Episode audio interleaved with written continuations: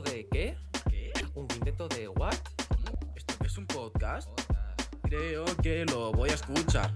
Un quinteto de Dream Team, no hacemos zona. Nosotros somos los mejores moviendo la bola. El baloncesto es nuestra vida, por eso este podcast. Gracias a todos los oyentes que ellos nos apoyan. Jugando en la pintura no fallamos ni una, nuestra familia es la madura. Nosotros ganamos todos los partidos, no hacemos zona, agresivos lo partimos. Nunca haríamos zona en ningún partido si escuchas este podcast. Hola, ¿qué tal? Muy buenas, 4 y 3 minutos de la tarde. Aquí estamos una semana más, los del baloncesto. Hoy viajamos hasta Córdoba, Argentina, donde nos espera un viejo conocido de nuestra liga, de la ACB.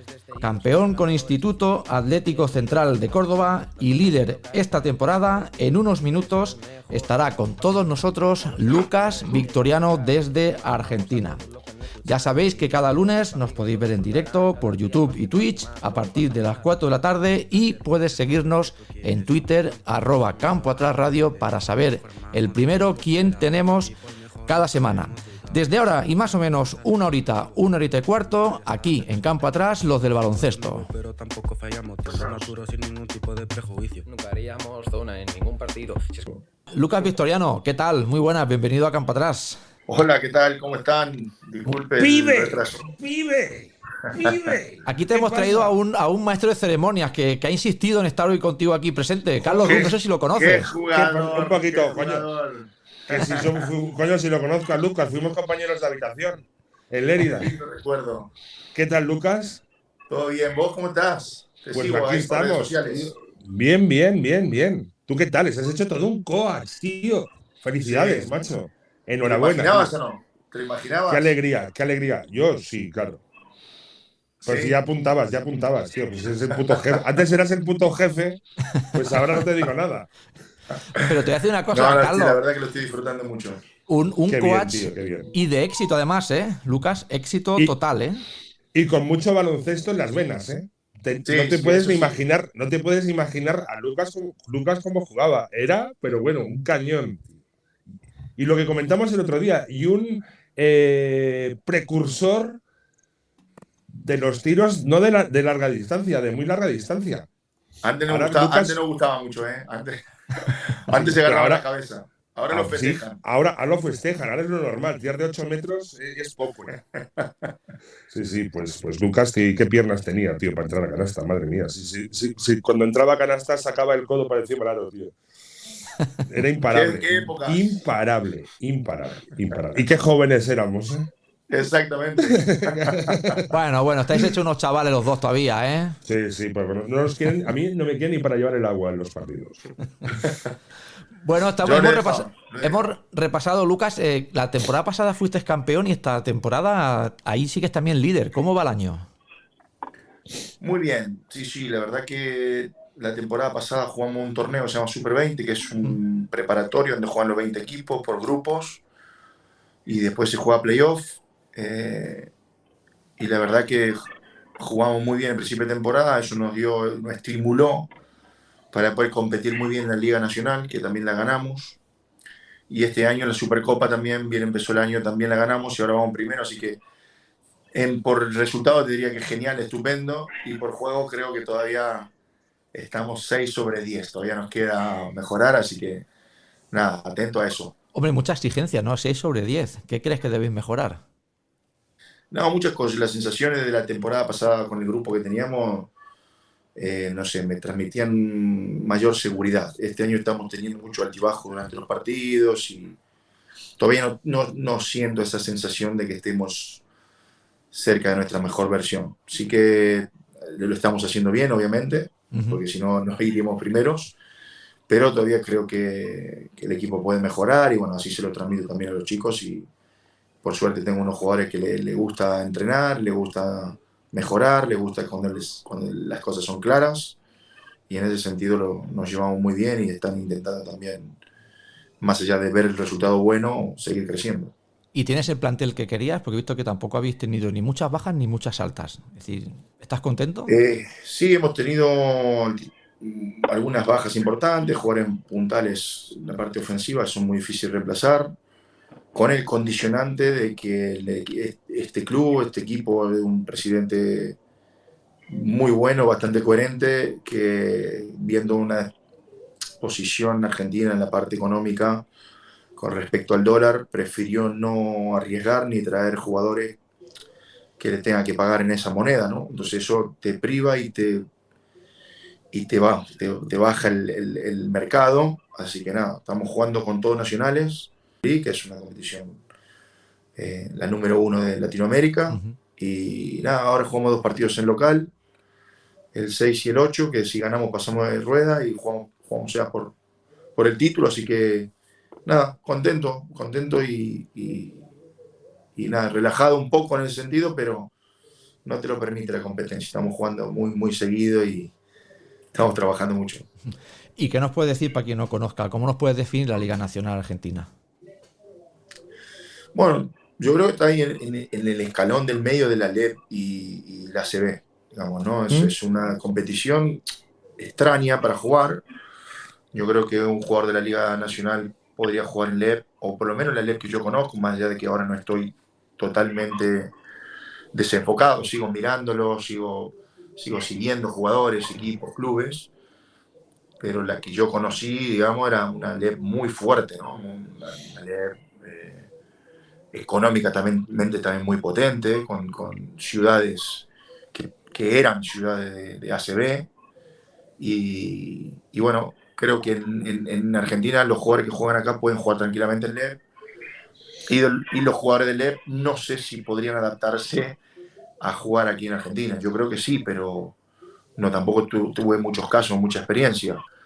Eh, así que nada, creo que está ahí más o menos para el que no conoce, creo que es un poco ese intermedio y hay, como todos los equipos, todos los lugares, dos o tres equipos de la Liga Nacional que podían jugar en la sede tranquilamente también por, por la parte económica y todo lo demás.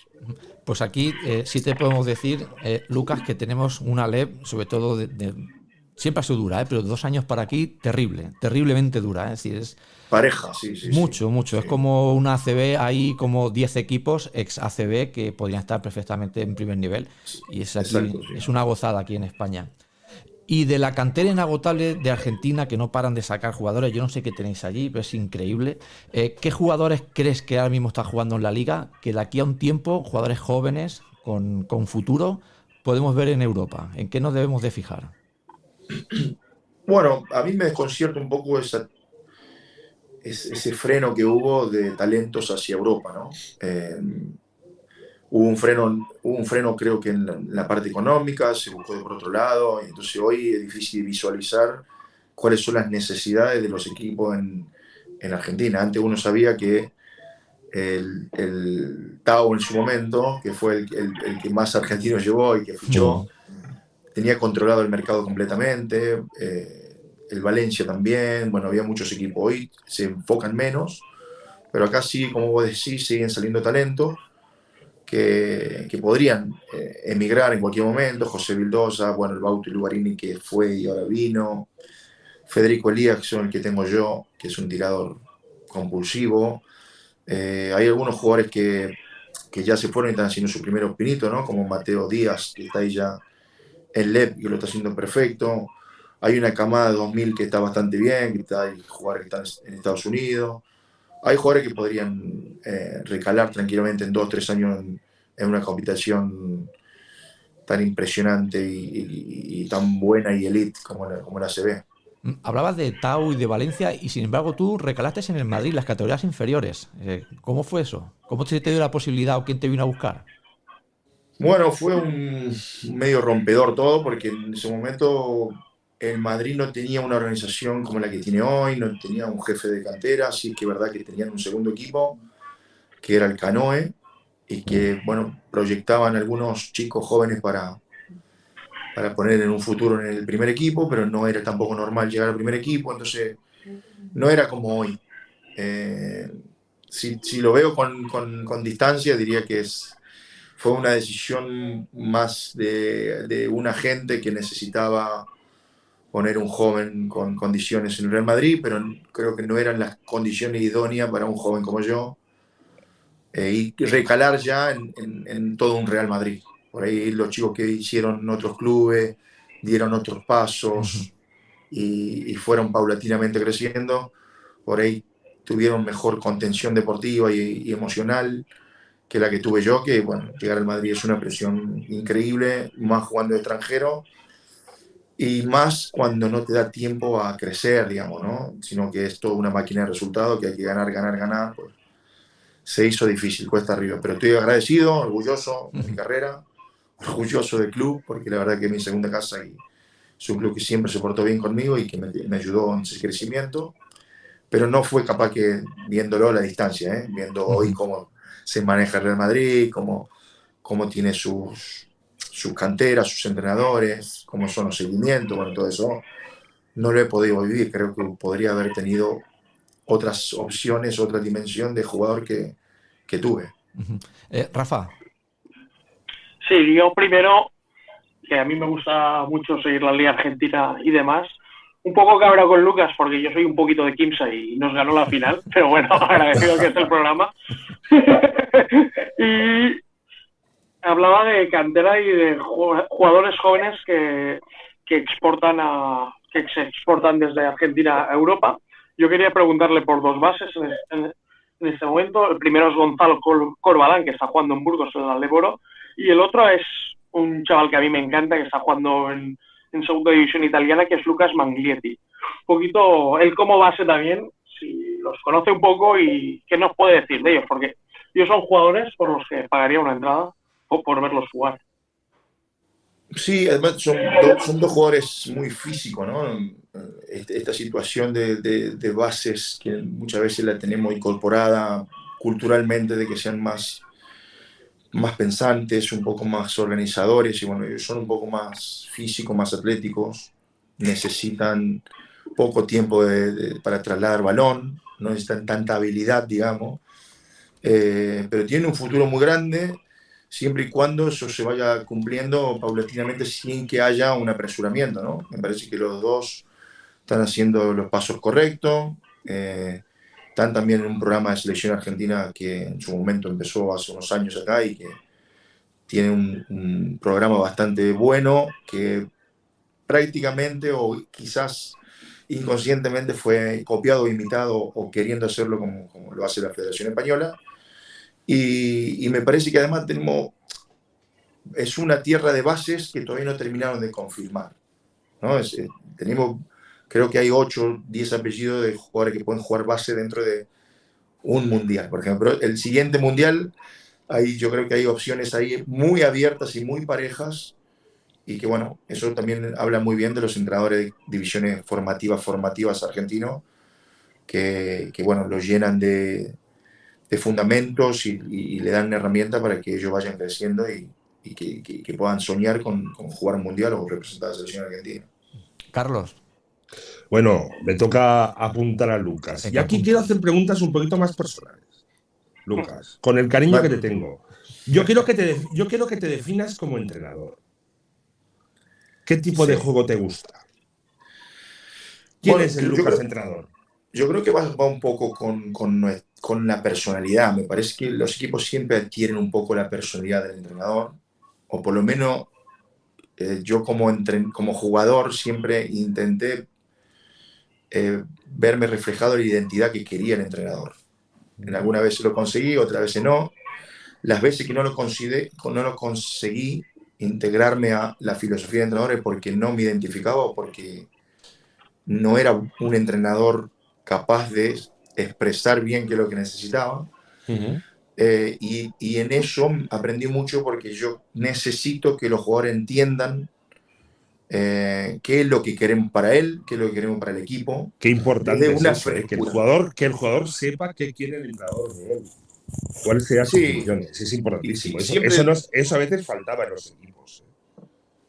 Yo creo que es, es, un poco mi carta de presentación hacia ellos, ¿no? Ser, ser eh, sincero, frontal, que los dos hagamos un análisis de, de, dónde están y dónde quieren llegar, cómo, cómo nos vamos a ayudar mutuamente y que el camino sea lo más feliz posible, ¿no? Me parece que una persona cuando está bien, eh, emocionalmente equilibrado, fuera de la cancha, dentro, uh -huh. siempre va a producir mejor que una persona que no, no, no, no, tenga ese equilibrio, ¿no? Y por eso tenemos un diálogo muy cercano con ellos. Soy un exjugador bastante joven y reconocido, por lo tanto tengo su atención inicial eh, importante porque algunos no me, hace seis años solo que entreno, no me conocían como entrenador, pero sí que me escuchaban por mi, mi. Por tu experiencia, claro, claro, Exacto. Como una persona que tuvieras muchas historias que explicar, ¿no? Claro, pero luego, claro, a los dos meses, eso ya, se, eh, ya pierde tanta... Claro. Eh, pierde tanto interés si es que encuentran algo vacío, ¿no? Por eso también yo mi, mi posición siempre fue educarme, tratar de buscar. de ser más un profesor, un profesor que un entrenador, digamos, típico, y coges los entrenas, los haces correr y tal, sino quieres influir en ellos. Quizás sea, quizás sea, quizás sea. ¿Quieres tratar a tus jugadores como te hubiera gustado que te hubieran tratado a ti? Totalmente, totalmente. Yo creo que una persona cuando está comprometida con otra y que además toca fibras, y yo en esto te puedo asegurar que sin hablarlo, ¿no? Tanto con ellos, pero yo en, el equipo puedo tener relación con cuatro o cinco chicos como si fuese su hermano mayor. Sí. Una relación que traspase totalmente lo deportivo y que fueron a, lugares muy personales y que con lo cual me siento muy orgulloso de que ellos puedan contar conmigo y en también yo para mí es un desafío después de tener esa relación con ellos seguir influyendo en la parte de la exigencia, ¿no? Porque eh, luego hay una, una, delgada línea ahí que parece que cuando uno rompe confianza o, se come un asado con, la familia. Que la confianza da asco, decimos aquí. La confianza da asco. Y siempre hay el respeto y, y, la exigencia. Sí, sí. Para manejar eso es importante, es importante. Eh, sí, dime. ¿Y qué entrenadores han influido más en ti para conseguir todo esto? Lo que decías, esa, esa confianza. De todos los entrenadores que has tenido, ¿de quién, quién has tenido un poquito como espejo? No, ¿Te acuerdas? Me gustó, mucho, me gustó mucho Chus Mateo, y esto lo dije cuando me empecé a ser entrenador. Cuando vino a Zaragoza él, él era un segundo entrenador del, Real Madrid, tuvo mucho tiempo, eh, digamos, en, ese rubro. Y después vino a Zaragoza como primero y, y creo que intentó hacernos entender a todos eh, una filosofía, que la filosofía obviamente era del equipo, que, que entrenar para mejorar era mejorar el equipo, que entrenar para mejorar era mejorar individualmente, sin gritos, sin humo, sin intentar convencerte o exigirte o, disciplinarte o obligarte. Sí. Y me pareció que iba en contra de, esas, de ese momento de las tendencias de los entrenadores europeos, donde todos teníamos que bajar a las 11.59 con el mismo polo, con el mismo peinado, con el sargento de hierro, el sargento de hierro. Muy, muy, militarizado todo. Claro, y, y, yo pensaba, también siempre fui en ese sentido bastante rebelde o pensador, ¿no? En el sentido de por qué, por en qué influye em, bajar todos a la misma hora, todo comer lo mismo, la misma cantidad, sí, sí, sí, eh, irse a dormir cuando se levanta uno que dice ya no podemos levantar, me parecía que no era baloncesto, que no tenía nada que ver con el tema de eh, baloncesto. Era servicio militar, servicio militar. Claro, y, se estaba imponiendo eso, y, yo creo que, rompió un poco esa, esa tendencia, por suerte, fue poco Pablo Lazo, ¿no? con, el juego más alegre, menos destructivo, en ese momento se estaba intentando jugar a 50 puntos, había un campeón europeo ganando un torneo 64 puntos. Nos alejaba un poco del talento porque querían reventar el talento para que cualquier persona que se esforzara o eso no querían vender podría jugar en cualquier club, en cualquier equipo. Y yo no, no, no coincidía con eso. Yo creo que el talentoso hay que ayudarle, apoyarle y hacerlo crecer. Sí. Eh, y que a los jugadores que no tienen tanto talento y que se esfuerzan, eh, hay que valorarlo también, obviamente, pero creo que están más mimados, estuvieron en su momento más mimados que los talentosos. Eh, parecía que cualquiera podía hacer nueve kilómetros todos los días corriendo y podía entrar al cancha de básquet.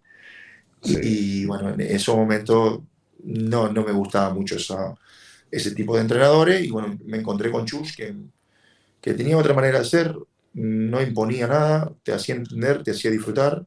Lamentablemente encima además no le fue bien deportivamente por resultados. No le tuvieron paciencia en, Zaragoza. Eh, su trabajo obviamente no era con resultados inmediatos, porque no, no se podía tener resultados inmediatos cuando vos tenés un mensaje que dar, tenés mucha gente que acoplar. tenés muchas horas que trabajar, eh, no, no consiguió ese resultado, como tampoco otros entrenadores que iban al, al solamente a ganar el siguiente partido. No le importaba Ujú. si estabas enfermo, Sí, lesionado. sí, es, es igual, sí, sí. Tuvieron los mismos resultados, pero, pero bueno. eh, Y pasando lo peor. marcó. Y pasando Él lo me peor. marcó. Sí, sí. ¿Y los peores entrenadores? Uf. No, no, no, diría nombre de los peores. también, se pero- aprende, también se aprende de ellos. Mucho. aprende de ellos. eh, A cómo no Yo- hacer las cosas. Exactamente. Hoy, hoy, A cómo no hacerlo. Hoy eh, alguna vez me pregunto, ¿no estaré haciendo esto? Sí, No estaré- no estaré y, uy, este que, mensaje. que me- me- me- iba a decir algún nombre, yo qué sé, yugoslavo, yo qué sé, Ivano, yo qué sé, tío.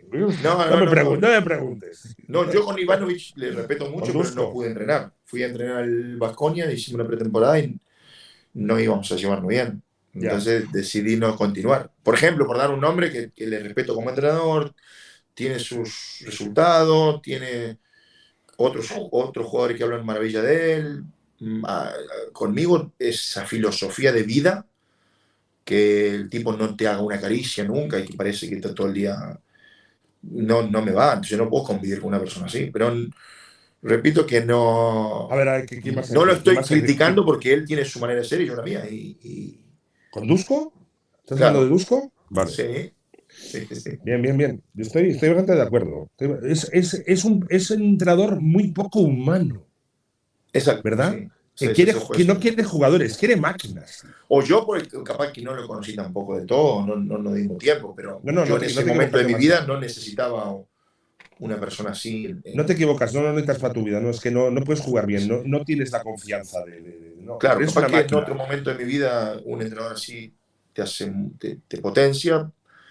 Yo consideré que no y me fui. No, no, no, no tuvimos una relación buena. Después hay otros. Sergio Escariolo también me tuvo de joven en el Madrid. Me pareció un entrenador que va muy por delante de lo que está pasando. Eh, los entrenadores que tuve acá en la selección argentina, Rubén Magnano, que conseguimos la medalla de plata y que después consiguió la medalla de oro. Una persona que te trata igual que la superestrella con el, con el chofer del, del- del que te lleva a entrenar, Sí. eh, con el Sí. mismo respeto, te hace sentir Ujú. importante, pero a la vez parte de algo. Y también mm, eh, fue muy bueno para la etapa mía.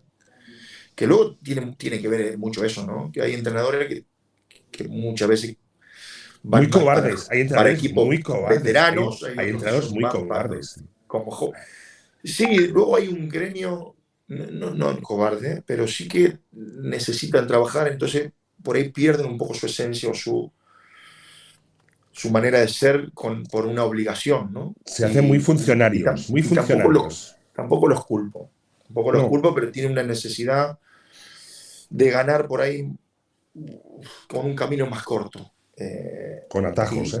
y, Sí, sí, y- y sí, te das cuenta que son más inseguros, ¿no? Sí. Me tocó muchos entrenadores así, muy, que, que cuando íbamos más o menos estaban bien, pero cuando empezamos a flaquear, el faro, que este es un una- aprendizaje muy grande con algunos entrenadores. Cuando hubo algunos momentos y uno mira al entrenador, el faro tiene que alumbrar a algún lado ¿Sabes lo que más me jodía de un y todos tenemos, y todos tenemos que ir para ahí. Sí. Cuando vos ves que el faro va para todos lados, No, no, no, no. que no, un día no. alumbra, Sí, que otro sí. día se Sí, apaga, no, no, y sí, que, sí. Eh, Y se to- pone todo, se vuelve, todo se vuelve extraño. ¿Sabes lo que más me jodía de un entrenador? Cuando empezaba, estabas el martes entrenando y ya empezaba a avisar, estamos entrenando mal, lo vamos a perder el domingo. Sí, sí, sí. sí. Y si perdías, Yo y estaba si cagado. perdías, Yo se lo ya dije, está. ¿no? Y, si, y, y si ya os lo dije, y si ganas, dice, gracias a mí que os he avisado. Sí, Dice, sí, sí. coño, ya se No, está buscando la excusa, tío. Es la hostia, tío. no, yo, yo cuando pierdo el faro, cuando perdí el faro me enloquecía porque me decía, me estaba haciendo remar, no sabemos dónde va, re- rema para donde sea, pon el faro donde sea. Sí, sí, sí, sí, sí, no, sí, sí, Pero vamos a algún lado. Pero, pero no encalles, no, algún- enca- no encalles. Emocioname, emocioname, estimúlame que siga remando, no lo Sí, sí, sí, Qué, qué arte ser entrenador, porque además no solo saber de técnica, saber de. Además, yo creo que. Joder, todo, todo esto, todo esto que estás diciendo, ¿para cuándo Lucas en España, tío? Cuando lo ganes todo en Argentina, ¿para cuándo? Serías un gran entrenador aquí, tío. Ojalá. Yo ahora estoy un poco poniendo una similitud de cuando jugaba, el sueño ese que tenía de ir a Europa y que se fue, se fue dando, ¿no? Mm. Y acá también. Sí. Lo que pasa es que acá hice el camino inverso, porque Mm. yo tengo a mi hija en- viviendo en Madrid con su mamá y para Sí. posicionarme en un lugar que quería ser como entrenador profesional, tenía que salir de, de España. No tenía espacio, nadie me iba a dar un equipo. eh, estaba comentando partidos, también necesitaba salir del ex jugador que quiere ser entrenador o que quiere probarse de entrenador. Ujú. Necesitaba prepararme y nada mejor que venir aquí. Y acá la verdad que los pasos que fui dando fueron todos con una, un horizonte, como puede ser ir a Europa, como la selección argentina, pero siempre con, la- con los pies en la tierra, sabiendo que, que la preparación me va a llevar a algún lado. No los sueños. Los sueños también, porque te, te hace ilusionar, pero si uno solo sueña y no trabaja, es más. Eh, es, lo mismo que, es lo mismo que nada. El sueño se queda. Eh, entonces tengo sueño de volver, obviamente, cerca de mi hija, de la CB. Es un sueño deportivo también, porque es un crecimiento. Eh, y que en algún momento estoy seguro que se va a dar. No, no, no, no tengo duda de eso. Y también sé que eh, el listón en, en la CB es alto, pero estoy totalmente preparado y me considero capacitado por cómo trabajamos nosotros aquí. Nosotros trabajamos, el sábado tuvimos un partido por la mañana, hoy ya tenemos otro por la noche, dentro de tres días tenemos que viajar, el post partido, el prepartido, cómo preparar, cómo hablar. Me preparo mucho en la parte psicológica, eh, hago curso para tener- tratar de estar eh, en una posición siempre de, de ser compañero y saber escuchar al jugador veterano que necesita una cosa con el jugador joven que necesita otra. No es fácil hoy, hoy en día entrenar porque creo que los tiempos cambiaron para los jóvenes. Sí. Antes uno cuando era joven, bueno, tú seguramente sabías sí. que tenías que currar cinco veces más para tener un lugar. Hoy para que te hiciera, para tener una que- oportunidad, sí, que por, por estar ya les toca. se ganaron ese lugar sin trabajar. Ellos No, no, no exigen existe. ese lugar Eso sin no haber existe, todavía no demostrado demasiado. Pero porque cambió el mundo, cambió el feedback, cambió todo. O- o va- la, la- la aventura del highlight. Hoy Sí. él, él se pone una foto guapo y sale por 17 mil corazones Sí, porque salen exacto, por las redes sociales. Entonces el entrenador, que es un poco el que le pone el límite, porque incluso ni su familia se lo Mm. pone o, o sigue siendo el rey de, de los amigos, hoy el entrenador le pone el límite y tiene que saber cómo. ¿no? Porque si son, si son unos límites sin empatía, terminas peleando. Si son unos límites con empatía o no sabiendo comunicar, Sí, te, te También, chotean, pues- te chotean, sí, sí, al final se te sí, toman por el difícil. Y esta liga es muy, eh, es muy larga. Hay mucho viaje, convivimos mucho tiempo. Estamos Ujú. una semana, todo, todo, toda la semana fuera. Ajá. Eh, eh, es es eh, una liga que te prepara, sinceramente, de preparar post partido, prepartido, dónde vamos, eh, la estrategia. Hoy cambiamos totalmente, radicalmente. El, el partido jugamos el sábado, jugamos con una determinada estructura eh, del rival y, y hoy, por ejemplo, jugamos con otra totalmente diferente. Ujú. Sin haber tenido entrenamiento en medio, tenemos que convencer y mostrar a los jugadores desde el video Sí. cómo vamos a afrontar el Los partido. fallos, sí, sí. Un poquito de tiro la y a idea, correr. desde- Un poquito de tiro. Yo estoy seguro que sí. yendo a ligas que por ahí te permiten un poco más, no hablo de grandes ligas, ¿no?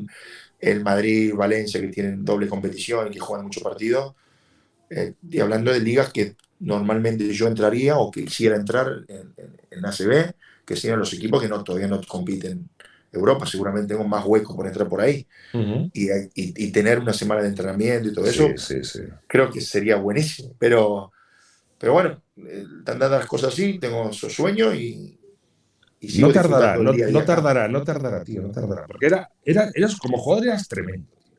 Pero es que igual eres, yo creo que eres mejor entrenador que jugador y todo, ¿eh? Vas a Me ser siento mejor más cómodo, entrenador. sí. Me siento más cómodo. Va a, ser, va a ser mejor. A que Lucas va a ser mejor entrenador que jugador y como jugador era tremendo.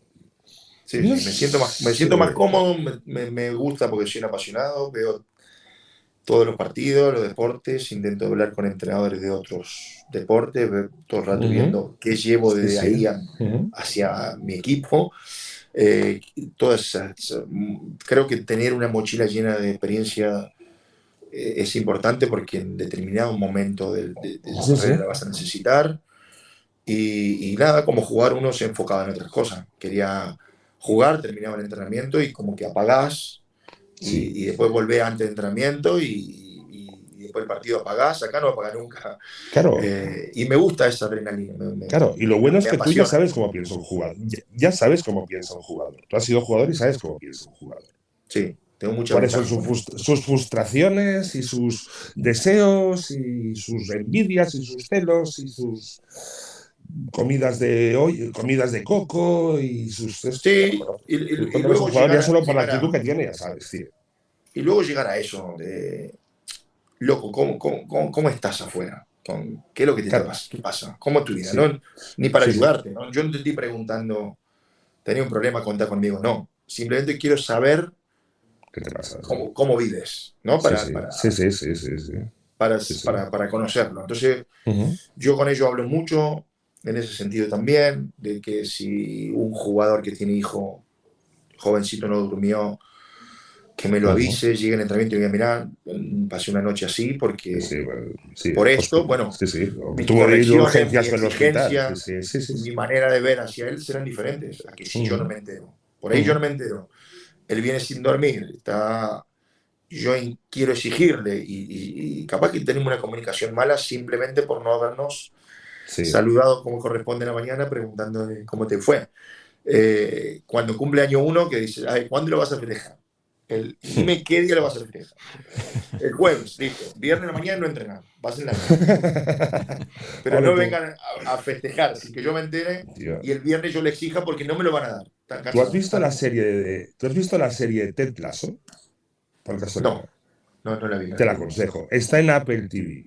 Te la aconsejo. La, veré, Ted, la veré. Ted Lasso. Trata, tú imagínate, además, el deporte es lo de menos. Es un, es un equipo de fútbol, de fútbol inglés, de la Premier, que ficha a un entrenador de segunda división de fútbol americano. Y lo, de menos, y lo de menos es el deporte. Claro, te, va, a gustar, te va a gustar, te la recomiendo, te Sí, sí, sí. Es que hoy eh, va más por ahí, creo. Cuando ellos también sienten esa confianza, dan siempre un plus. Pues te la recomiendo para que te va a encantar. Adri. La, la, la, a ver, yo tengo un problema con Lucas que me, ha robado las preguntas que le iba a hacer, porque quería preguntar por Chus Mateo y, ya me la ha quitado. Pero bueno, eh, le preguntaré por Curro Segura, que fue el siguiente que tuvo. Es un perfil similar a Chus Mateo, quizás, ¿no? Como entrenador, más o menos. Bueno, de, manera de ser, tal vez, de personalidad, puede ser, ¿no? Son dos personas calmas que intentan transmitir, dar seguridad al, equipo. Eh, pero Chus lleva una estructura, creo que muy planificada desde aquí hasta aquí, ¿no? Muy desglosada. El por qué nosotros íbamos a enterarnos de que íbamos con un pick and roll lateral tal vez la tercera semana de entrenamiento. en la primera íbamos a orientarnos, en la segunda íbamos a posicionar, la segunda, la tercera recién íbamos a enterar dónde íbamos a jugar el pick and roll. Entonces tenía todo eso medio controlado. Y a mí me gustaba mucho esa parte, ¿no?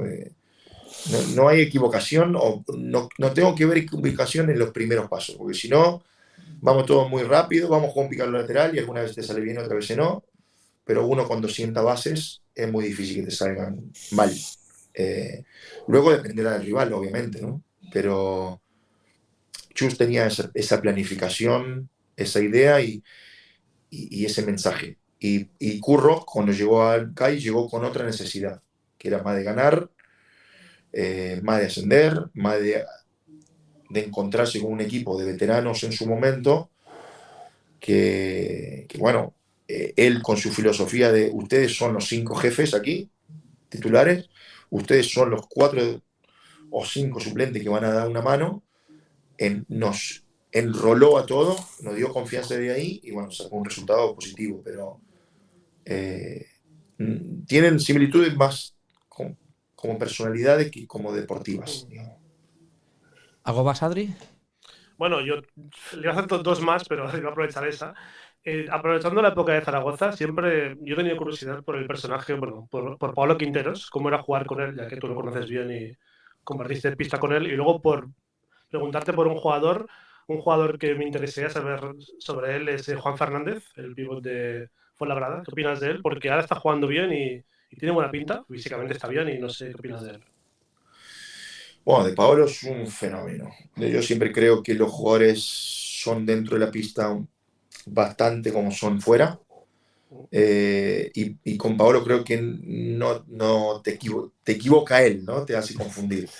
Porque él afuera parece un tipo tímido, muy respetuoso, tranquilo, y dentro es un asesino. Dentro de la pista era, era tenía la canasta de ceja y ceja y, muchas veces se le subestimó por su altura y, y él obviamente no, no, iba un paso para atrás. Eh, la verdad que es un jugador terrible, jugador, eh, buena persona y que después lo pude entrenar en Corrientes. Eh, estuve en, los momentos, digamos, ya finalizando su carrera y, y, la verdad que, bueno, una persona con ese talento tiene mucho para transmitir a, la gente y que ojalá se pueda quedar en el baloncesto y seguir, que los jóvenes aprendan de que él tuvo mucho, mucha personalidad, mucho trabajo para ir rompiendo barreras que le iban poniendo con que es chiquito, con que juega en la Liga Argentina, ah no, ahora juega bien en la LE, pero en la CB no, la rompió en toda la liga que jugó por, por su cabezonería. Y lo de Juan Fernández por lo que yo no lo conozco tanto ni personalmente, pero también me hablaron que él tiene un hambre, que tiene una dirección donde quiere ir y que es muy posible consiga lo que quiera porque talento tiene. Y cuando era más joven, también vino a entrenar a un equipo que en Concordia estaba yo y le conocí y vi cosas muy interesantes. ¿no? no me gusta comparar tanto, pero había situaciones que me parecían o me resultaban familiares que después te ponía a pensar, decía, que, algo me recuerda, ¿no? ¿De quién? Y era muy parecida a Luis Escola en, esa sensación de, mm.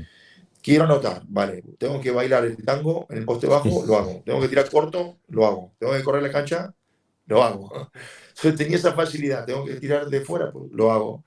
Y, y nada, no, me, no, no quiero compararlo, sobre todo porque Luis fue mucho Luis, pero pero puede, puede, puede tener una, carrera interesante. Yo te quería preguntar, eh, no sé si, si, comentas que hablas mucho con, con, los jugadores, con los jóvenes. No sé si te transmiten que el sueño de la mayoría es poder llegar a un día a Europa. ¿Te lo, ¿Te lo dicen a ti como entrenador o te piden consejo? ¿Cómo lo harías? ¿Tú cómo lo ves? No, no, además creo que hoy, justo, justamente, nosotros creo que éramos más abiertos eh, en el pasado a decir esos sueños. Creo que ellos alguna vez no no se animan porque tienen un poco de miedo a que si no consiguen el sueño se le considere un fracaso. Entonces van como diciendo, no, poco a poco, estoy bien, estoy creciendo. Son un poco más tímidos. No quieren ser esclavos de los palabras. Se lo tengo que sacar yo. Y muchas veces en pretemporada se lo digo, em, ¿qué es lo que vos querés? Hubo un jugador que, que por suerte fue citado a la selección argentina un par de veces, que no, no me lo mencionó en, en, esa charla que yo le dije, ¿qué es lo que querés para la próxima temporada para vos? Y le dije, ¿por qué no me habla de la selección argentina? Y me, me miró así como diciendo, no, eso es mucho. Y, le digo, pues yo te veo. Y, y si, si, vos no crees, estamos jodidos. Pero si vos te lo crees, va a ser más fácil. Y, y lo, lo, convocaron dos veces y, y, fui muy feliz porque trabajó mucho, porque se lo empezó a creer y, la verdad que muchas veces yo choco con sus, con sus barreras. Y, no solamente con eso de llegar a la selección, sino con, ¿por qué no te crees que sos tan bueno como para hacer esto? Anímate. Y, creo yo más en ello que... Que, el propio implicado. ¿eh? pues mira, el partido pasado, que hicieron una entrevista después del partido, le hicieron a un jugador, a Galici, y Galici dijo, Luca me está volviendo loco con esto, con esto, con esto. Entonces cuando luego me hacen a mí, me dicen, le estás volviendo loco a Galicia. Que, que no se enoje, ¿no? Porque Galicia es enorme. Y le digo, pues le mando un mensaje ahora que yo confío más en él que él mismo y que le voy a seguir exigiendo y que se enoje, que se enoje si quiere. Eh, pero es verdad, yo confío más en su potencial que él mismo y, y, y quiero transmitir esa parte porque ahí Carles no me va a dejar dudar yo me creía todo lo que podía hacer. Entonces yo estaba convencido que podía tirar de 8 metros. Entonces eso me permitía tirar de 8 metros. Claro, si yo dudaba, no, iba a poder. No era, una, no, era, una extravagancia, era un estilo de juego.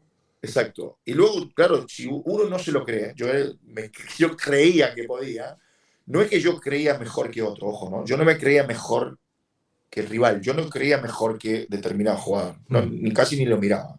Yo creía que podía hacer eso. Y yo quiero que los jugadores míos necesiten esa también, esa, esa radiografía rápida de ellos mismos, decir, en este momento yo puedo hacer esto, lo voy a hacer. No que estén con la duda de... Y, muchas veces dudan y entonces yo me pongo más exigente, le grito y, y, me pongo mal y, ellos, claro, le dicen, me está volviendo loco. Pero luego lo hacen. Luego lo hacen. Y, pero, pero yo necesito que lo hagan siempre. Y, lo hacen de forma puntual. Lo que decía, lo que decía Obi-Wan Kenobi, hazlo o no lo hagas, pero no lo intentes. Claro, claro, claro, claro. Y no vayas con esa duda de a ver cómo sale. Tú ve, lo intentes, y después vemos. Y una, una, curiosidad que tengo, Lucas, ¿en qué, ¿en qué jugador argentino tú hoy te ves reflejado? Que ves jugar, no sé, si la Provítola o, o, Campacho, que tú lo ves y dices, este es como yo. yo hubiese hecho esto. Él, él, era un Campacho con 1,90 m. Sí, sí, sí, Facu tuvo su momento exacto, como dice Carles, ¿no? Y después cuando físicamente y estéticamente, cuando vota alto, Luca Vildosa me, me, me lleva también, me, me, recuerda un poco a, a, los videos que yo veo míos. Pero solo así estético, ¿no? Creo que Luca es un poco más mágico incluso, es, es capaz de sacar conejo de la galera 40 minutos, tiene una inspiración muy alta, pero, pero sí que por ahí ellos dos son un poco más me veo un poco más reflejado, más parecidos. ¿Te ha sorprendido el fichaje de Facu y, y, y Bildoza allí en, en Estrella Roja? ¿Te, ¿Te, lo esperabas? Bueno, con Facu tengo una amistad y antes de firmar estuvo haciendo pretemporada acá con nosotros, estuvimos entrenando en el equipo, tengo una amistad con él mucho más cercana, entonces voy conociendo un poco su, su día a día. Y sí que para mí, digamos, viéndolo a él, viendo, viendo lo que tenía, no le quedaba alternativa, ¿no? Pero eh, hay dos, tres situaciones que en España se, se interpretó mal y que, que, no entendí muy bien, que, que, llamarle pesetero a un jugador, creo que Facu es todo lo contrario a eso. Eh, Facu sí es un soñador y también fue rompiendo barreras. Y su movimiento por la vida la gente que le conoce sabe que capaz que lo económico es la parte, el, el, movilizante número 10.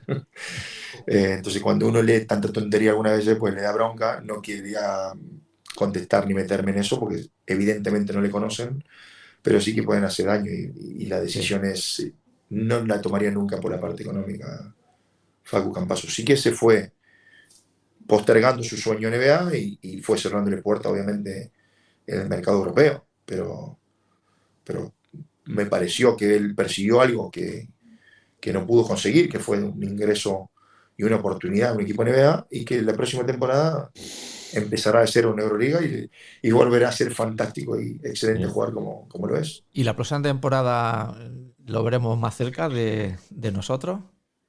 ¿Lo veremos en Madrid, quiero decir? Ojalá. ¿Tú crees que se puede Yo quiero que vaya a Madrid también porque quiero que mi hija conviva con él, lo vea más seguido y, y lo vea en el, Madrid. ¿sí? Y, se lo dije, pero no tengo dice? Él, también dice, bueno, bueno, ya veremos, o su objetivo es venir al Madrid. En Madrid lo quiere, cuidado. ¿eh? Él, ya él ya conoce lo que hay. Él, conoce lo que hay, lo bueno, lo malo y, las relaciones que, están teniendo ahora últimamente. Pero sabe perfectamente lo que significa el Madrid. Eh, creo que el Madrid sabe perfectamente. Mm Facu. Y, nada, en algún momento.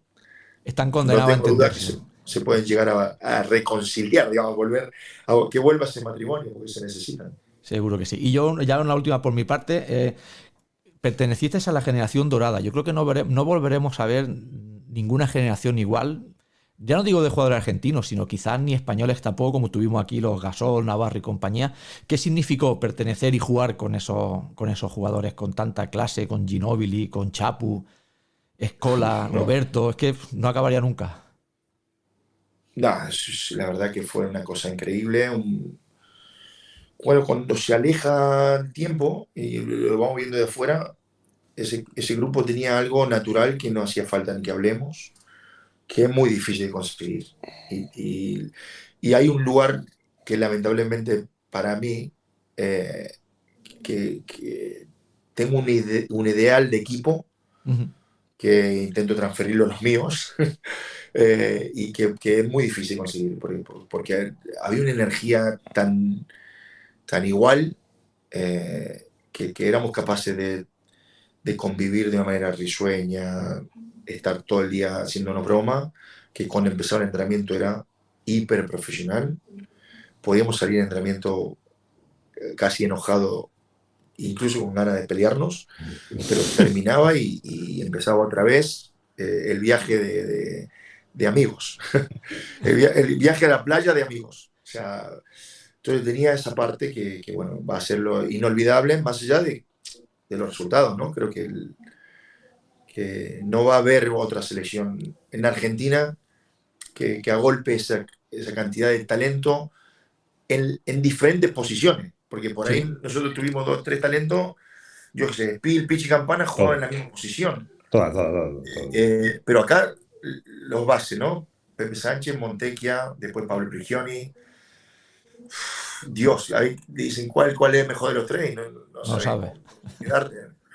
Ginobili, el Chapu, Hugo Conocini, eh, Paladino que se hizo un especialista en tiro, Escola, Alberto Volkovicki, Gaby Fernández. Nah, es, un, es, una locura. Una locura eso. Quizá faltó el broche de oro, ¿no? Un oro, un oro, un mundial, un, una olimpiada, ¿no? Para... No, los Juegos Olímpicos es una cosa yo no creo que se repita tampoco para nosotros. Y ahora en los Juegos Olímpicos hay que hay Juegos Olímpicos y, pones, y ponen el palmarés y aparece Estados Unidos, la antigua Unión, Unión Soviética, mm. Estados Unidos 27 veces, Argentina y luego Estados Unidos. Es una locura. Eso es de loco. No se va a pasar más. Sí, no sé, Jesús, si tú tienes algo para pa Lucas. ¿Se me oye? Hola, buenas tardes, Lucas. Sí, sí, oye, sí. Buenas tardes. Un, un, placer la conversación, estoy asombrado eh, y disfrutando muchísimo. Te voy a hacer una pregunta que no te han hecho, pero que seguro, no te hemos hecho hoy, pero que seguro que igual te lo han hecho muchas veces a lo largo de tu vida. Eh, yo la semana pasada, cuando anunciamos que ibas a ser nuestro invitado, eh, dije que tú en tu tiempo fuiste un avanzado, un innovador. Eh, lo dije por el, el, hecho de prodigarte en el lanzamiento de. Llegas desde, tarde, llegas desde tarde. Siempre. Sí, me dijo Carlos, me lo dijo Carlitos.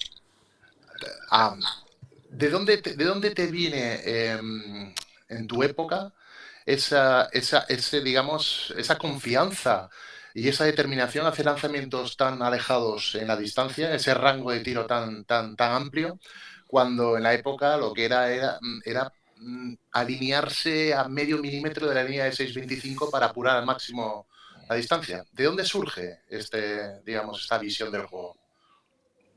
Pues la verdad que es larga la respuesta, porque creo que todo tiene que ver con todo y mi niñez tuvo mucho que ver también. El hecho de que tenga mi mamá que jugaba a baloncesto y yo con dos años estaba con el balón. Antes no había balones número 2, 3, 5 para determinada edad tenía un balón, mujeres y varones, el número 7 y todos jugaban con lo mismo. Eh, y claro, el balón era muchísimo más grande que yo. Yo, me obsesionaba con tirar a canasta de chiquito. Entonces eso hacía que con cuatro años tiré de tiro libre, después con seis tiré de tres puntos y así. No había tampoco la línea de tres puntos en ese momento, pero tiraba lejos. Y eso yo creo que fue marcándome un poco. Cada vez que jugaba en Argentina me parecía natural tirar desde, ahí porque de chiquito estaba intentando tirar canasta y tenía fuerza. Eh, y fue un poco rompedor, sí, porque no me daba cuenta. Hubo un, triple contra Barcelona, que, fue mi carta de presentación en, España, que me pasaron por detrás un bloqueo y que tiré y que después al tiempo el diario Marca hizo eh, una competición que decía tira de donde tiró Victoriano y pusieron algo en el suelo y yo dije, hostia, he, he tirado de ahí. no, no, me había dado cuenta que el triple de partido había tirado de ahí. Eh, me imagino el entrenador, claro, los entrenadores en ese momento además necesitaban tener controlado el, el, el, el peso del aire de la mañana antes del partido. O sea, necesitaban controlar absolutamente todo. Sí, sí, sí, y yo no era muy controlable. Mm. Entonces no tuve ese acompañamiento, que también es un poco la respuesta que tuve antes, de decir que yo quiero ser un entrenador que entienda al jugador, ¿no? A mí no me entendían. Yo, yo necesitaba... Era la siguiente pregunta. No, de ¿Cómo hecho, tus entrenadores esto? ¿Cómo los, lo papeles, los, papeles de los, de, los papeles de los delegados, tú sabes, los, el delegado de, de, del equipo hace la estadística y apunta desde citas. Desde que existe Lucas, el papel se tuvo que hacer más grande. Porque no había sitio para colocarlo de tirador. No, o sea, no, pero- 6.25 y un poquito para atrás. Ahora, La ya- carta de tiro, la carta de tiro. Sí me acuerdo, Sí, Carlos, ahí sí. que una vez Edu Torres, que, que fue uno de los entrenadores que mejor me entendió, Sí, Lleida. hasta que, que bien lo pasamos, el Sí, personaje. sí, sí. ¿no? Eh, Me acuerdo que me dijo, mira, todo bien, chato, pero yo te dejo, pero no lo hagas tanto. Sí, exacto. ¿no? Eh, coño, oye, en Puerto Rico montaron un año una, un el super bombazo. Sí. Hay que perdemos a Carlos. o no sé qué. Ahora. Sí. Sí, sí. ¿Qué decías, Carlos? Que te habíamos perdido. Sub- sí, que, di- que digo que en Puerto Rico un año pusieron una línea de cuatro puntos que estaba a 8 metros, que llamaban el Sí. super bombazo. Sí. Ahí Lucas hubiera tirado sido tres- bueno. cinco triples, 20 puntos. Cinco triples, sido- 20 puntos. He nacido 15, 15 años antes. O sea, hoy, sí, hoy sí, estarían la verdad es que sí. Hoy sería sacarme juego jugo al natural. Totalmente, totalmente, totalmente. En ese momento se agarraban la cabeza y ahora pues lo festejan, así que Sí, sí, es como cambian los tiempos. Bueno, oye, también era una locura el skyhook de Abdul Jabbar y ahora es un tiro mítico. Eh, eh, Navarro creó la bomba. Lucas creó Sí, el, sí, sí, sí. el francotirador. sí, sí, sí, sí, sí, sí. Pues eh, no sé si no tenéis ninguna más, yo si me permites, Lucas, te hago la última que tengo aquí apuntada. Y es que te quería preguntar sobre Gabriel Deck. Eh, creo, y no sé si estás de acuerdo o no, que ha sido beneficiosa, y aunque suene paradójico, su fracaso, entre comillas, de la NBA. Porque creo que ha, que ha vuelto al Madrid y está siendo uno de los jugadores más importantes. No sé si estás de acuerdo o no, de que ha mejorado todavía tras el paso en la NBA, que no le fue nada bien. Sí, yo creo que es, es un poco la NBA, y más si estás en Real Madrid, es como el siguiente paso, ¿no? El Mm. siguiente escalón. Decir, estoy aquí, estoy, lo estoy bien, necesito probar. Y, y él necesitaba probarlo. Creo que él, el entorno, todo el mundo necesita decir, quiero ir un poco más allá y ver cómo está. Y, y- y no lo considero de todo fracaso, porque creo que también coincidimos mucho que el juego que tiene Gaby, mucho con Estados Unidos, no es tan llamativo. No, no. Eh, entonces, él fue a un lugar a, a- a ver qué es lo que había y creo que a las tres semanas se dio cuenta de que no quería estar en ese lugar. Tengo esa Pero, sensación, no lo hablamos, que- pero Aquello es un juego de circo. Ahí es, el- ahí es circo. Circo. Ahí si das, la das una bandejita, no. Has de hacer dos vueltas, dos piruetas y un Claro, claro. claro. Y Gaby es, es totalmente, yo Juego práctico. creo que es un jugador que, Práctico. que hay algunos jugadores que dices, yo que sé, por ejemplo eso, ¿no? En su momento yo tiraba lejos y dices, bueno, Edu Torre me podía fichar, pero hay 10 jugadores que no me hubiesen, fi- 10 entrenadores que no me hubiesen fichado en ese momento. Mm. Yo estoy convencido que Gaby, eh, todos los entrenadores del planeta le ficharían, salvo la NBA, ¿no? Que se juega otra cosa. Sin duda. Porque es, es- es un jugador tan completo en, en todo, callado, no necesita estadísticas, no necesita tiros, no necesita nada. Te juega en el poste bajo, necesita tirar y lo está trabajando, esto se lo sé muy bien, que está trabajando muchísimo el tiro, va a mejorarlo. Cuando mejore el tiro y sea consistente y constante, va a ser todavía aún más jugador, la verdad. Es un tipo que te defiende al base como a- a- al 4, por decírtelo, y conoce el- el- la parte táctica estratégica. eh, entonces, la verdad que es un jugador ideal. Pues yo como entrenador estoy enamorado. No, no, y aquí igual, ¿eh? Y, y cada, y cada partido que pasa, más todavía. Pues si no tenéis nada más, eh, Yo solamente decir venga. cuatro palabras, y como no he hablado en toda la tarde, ¿Cómo no te gusta? claro, que exacto. No, no, yo- crack. Oye, mira, hay un entrenador que tuve que te definió a la perfección cuando yo era juvenil. Un día estábamos hablando ya, yo tenía 13, 14 años y hablábamos sobre quién era el mejor jugador. ¿no? Yo dije, no sé, el mejor jugador es el que tiene, mete 30 puntos y tal. Y dijo, no, te equivocas. El mejor, el mejor jugador es el que hace buenos a sus compañeros. Y eso Lucas te define. Y no sé por qué, también como entrenador, yo creo que haces mejores a tus jugadores. Sigue así, pibe, sigue así. Así, así Haciendo, será, así haciendo, haciendo mejores a los que tienes a tu alrededor.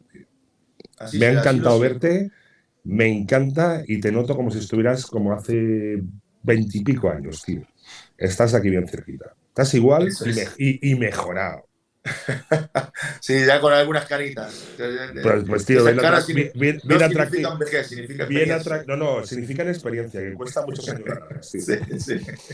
Pues Lucas, muchas gracias. Un abrazo enorme, tío. Te, te seguiremos y oye, si vienes a Europa, pues eh, intentaremos ser de los primeros en hablar contigo para que nos cuentes a ver. Yo me hago socio del club en el que Y tanto. Lucas. Mucha- mu- muchas gracias, muchas gracias a ustedes y, y vamos a tomarlo como un compromiso eso.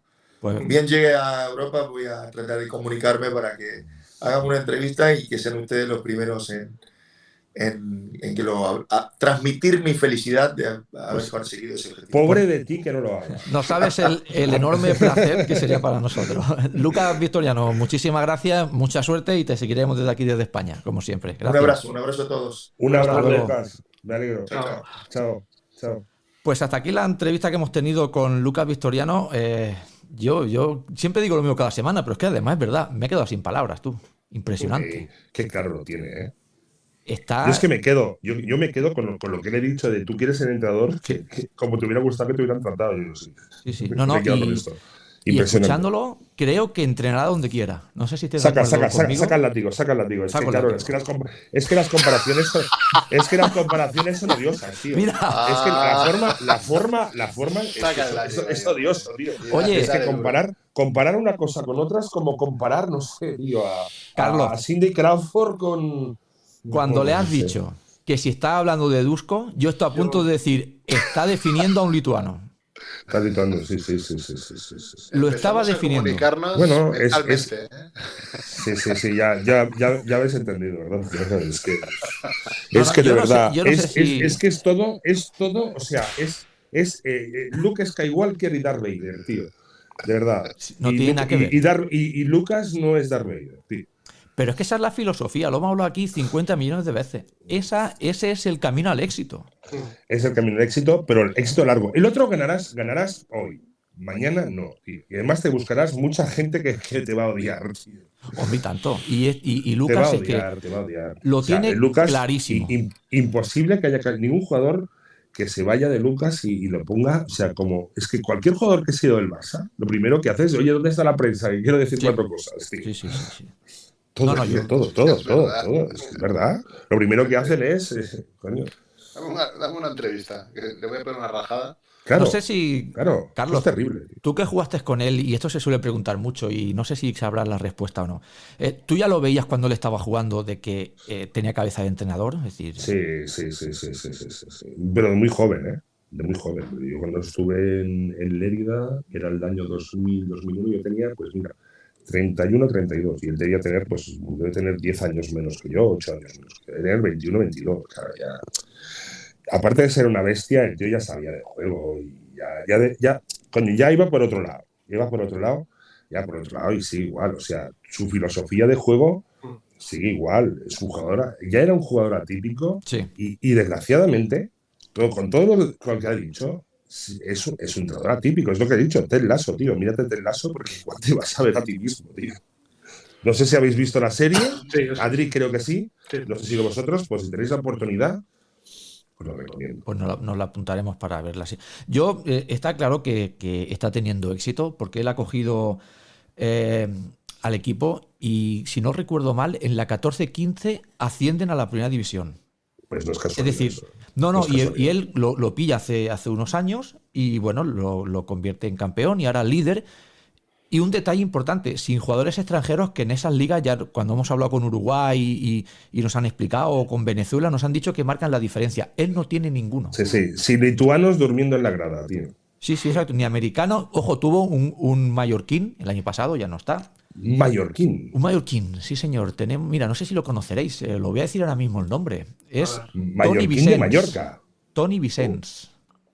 Toni Hostia, Vicens. De Turrons Vicens, sí, pero. Sí, Turros Vicens. Es Antoni Jaume Vicens Morey. Es, es un- Tie- un- tie- Tiene nombre de mallorquín puro, ¿eh? De- Sí, Sí, sí, no, no, de Manacor, ¿eh? De Manacor. De Manacor. Todo lo demás son jugadores eh, argentinos que, bueno, pues están entre gente joven y gente más veterana, es decir, ese equilibrio que es necesario de todos los equipos. Y está líder tras 21 jornadas este año también y ganó la liga. Es decir, eso No es cuando casualidad. tienes que mirar al banquillo. Con lo duro que es la Liga Argentina, porque es dura, ¿eh? O sea, aquí Sí, sí. jugamos tarde, aquí se juega duro, ¿eh? Y yo me encantaría, yo creo que, que tendrá sitio seguramente en algún equipo ACB, un Ojalá, equipo. ojalá, ojalá. Y si transmite, y si transmite ese, ese sentimiento, o sea, para gente joven, Yo escuchándolo me lo ha transmitido, Sí, es Carlos. Espectacular, sí, sí, sí, sí. No, no, es que- mira, yo siempre, Lucas lo tengo calificado que no sé, nunca ha sido un jugador de 20 puntos, tal, pero es un jugador que hacía mejores a los que tenía al lado, Sí. que para mí son los mejores jugadores. Los mejores jugadores son los que, joder, mm, Michael Jordan, usted hizo buenos a todo su equipo, Larry Bird hizo buenos a todo su equipo. ¿Qué, qué decir de Magic Johnson? Esos son los mejores jugadores. Sí. Un Sí, tío sí. que meta 40 puntos, pero el resto mete 4, 3, 2, pues no, tío, no. Y la filosofía, la filosofía que filosofía, tiene, la filosofía, eh, sí, el sí. que hacer de, de- de cómo explica las cosas, como yo me, ya digo, me ha encantado, me he sentido bastante identificado en muchas de las cosas para- que decía. Sí, para, para quitarse el sombrero. Y es como, que- como él lo comentaba, es como a mí me gustaría que fuera un entrenador. Lo hemos dicho aquí muchas veces, como hemos comentado antes, que te escuche, que no te castigue, que te entienda. Sí, sí, es que además tiene, es un entrenador con filosofía de jugador que quiere ser entrenador. O sea, es tremendo. Es, bueno, ha encantado. No, no, ha sido espectacular y nada.